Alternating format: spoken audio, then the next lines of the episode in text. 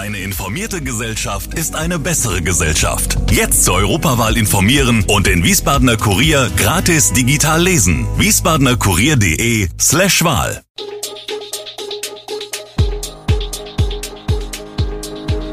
Gude, unser morgendliches News Update.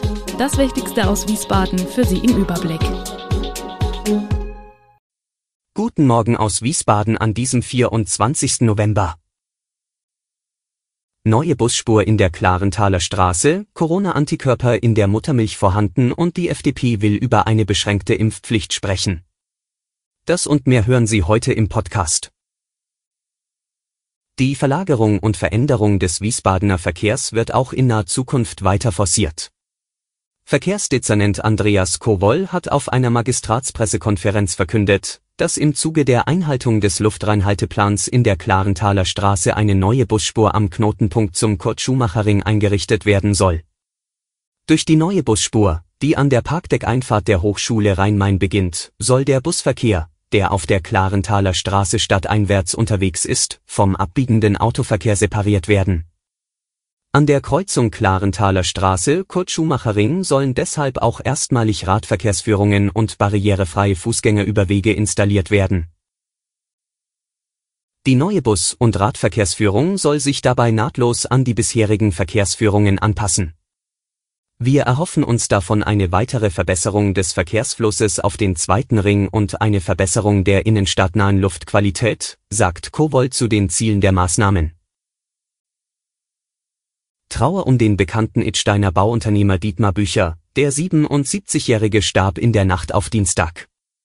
Das teilt das von ihm 1969 gegründete Unternehmen Dietmar Bücher Schlüsselfertiges Bauen mit. Bücher war bis zuletzt Inhaber und alleiniger Geschäftsführer.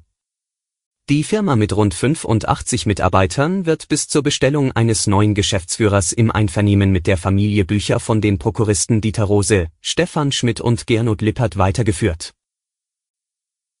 In der Nacht zum Mittwoch ist ein 25-Jähriger bei einem Wohnungsbrand in einem mehrstöckigen Wohnhaus in der Taunussteiner Lessingstraße ums Leben gekommen. Zwei weitere Bewohner im Alter von 77 und 65 Jahren sind durch Rauchgase leicht verletzt worden, eine der beiden wurde in ein Krankenhaus gebracht. Wie die Polizei am Mittwochmorgen mitteilt, wurde der Brand gegen Mitternacht von einem Bewohner des Hauses bemerkt, der sofort den Notruf verständigte. Fast 60 Menschen wurden von der Feuerwehr in Sicherheit gebracht und zum Teil vorübergehend im Bürgerhaus untergebracht. Nun ein Blick auf die neuesten Entwicklungen in der Corona-Pandemie in Deutschland. Die Ständige Impfkommission will ihre Empfehlung zur Corona-Impfung für Kinder von 5 bis 11 Jahren vor Jahresende abgeben. Unser Ziel ist es, diese Empfehlung bis Ende Dezember, möglichst bis zum Start der Auslieferung des Kinderimpfstoffs an die Länder, fertigzustellen, sagte der STIKO-Vorsitzende Thomas Mertens den Zeitungen der Funke Mediengruppe. Die Empfehlung sei zurzeit in Arbeit. Die Zulassung des BioNTech-Pfizer-Impfstoffs für Kinder ab fünf Jahren durch die Europäische Arzneimittelbehörde EMA wird noch diese Woche erwartet. Laut dem geschäftsführenden Bundesgesundheitsminister Jens Spahn sollen den Ländern ab dem 20. Dezember in einer ersten Lieferung 2,4 Millionen Dosen des Vakzins für 5- bis 11-Jährige zur Verfügung gestellt werden. Dass Stillen für Säuglinge viele Vorteile hat, ist bekannt. Einer davon ist, dass das Kind mit der Muttermilch Antikörper gegen Erreger aufnehmen kann. So wird es vor Infektionen geschützt, da sich das Immunsystem des Säuglings erst im Laufe der Zeit entwickelt. Auch schützende Antikörper gegen Corona konnten israelische Forscher in der Milch von Müttern, die sich gegen Corona impfen ließen, bereits finden. Zwar waren junge Mütter aus der Zulassungsstudie des BioNTech-Impfstoffes ausgeschlossen, doch hatten einige im Rahmen des nationalen Impfprogramms in Israel trotzdem die Impfung erhalten, weil sie einer Risikogruppe angehörten. Die meisten dieser Frauen waren Mitarbeiterinnen des Gesundheitswesens.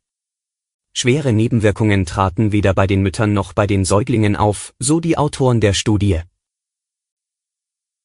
Die FDP-Bundestagsfraktion will mit SPD und Grünen über eine mögliche Impfpflicht in Einrichtungen mit besonders von Corona gefährdeten Menschen sprechen. Die FDP-Fraktion legt dabei besonderen Wert auf eine zeitliche Begrenzung und eine Einbettung in eine breite Impfkampagne, sagte ein Sprecher nach Beratungen der Fraktion am Dienstag. Impfpflichten seien immer ein erheblicher Grundrechtseingriff und als solche besonders begründungsbedürftig, betonte der Sprecher die Position der Fraktion. Die Bundesländer hatten den Bund bei der Ministerpräsidentenkonferenz in der vergangenen Woche gebeten, in bestimmten Einrichtungen wie Krankenhäusern und Pflegeheimen eine Impfpflicht für alle Mitarbeiter einzuführen, die Kontakt zu besonders gefährdeten Personen haben. Die Frage einer Impfpflicht war zuletzt umstritten, auch falls sie nur für Berufsgruppen gelten sollte. Alle Infos zu diesen Themen und noch viel mehr finden Sie stets aktuell auf wiesbadener-kurier.de. Gude Wiesbaden ist eine Produktion der VRM von Allgemeiner Zeitung, Wiesbadener Kurier, Echo Online und Mittelhessen.de. Redaktion und Produktion die NewsmanagerInnen der VRM. Ihr erreicht uns per Mail an audio.vrm.de.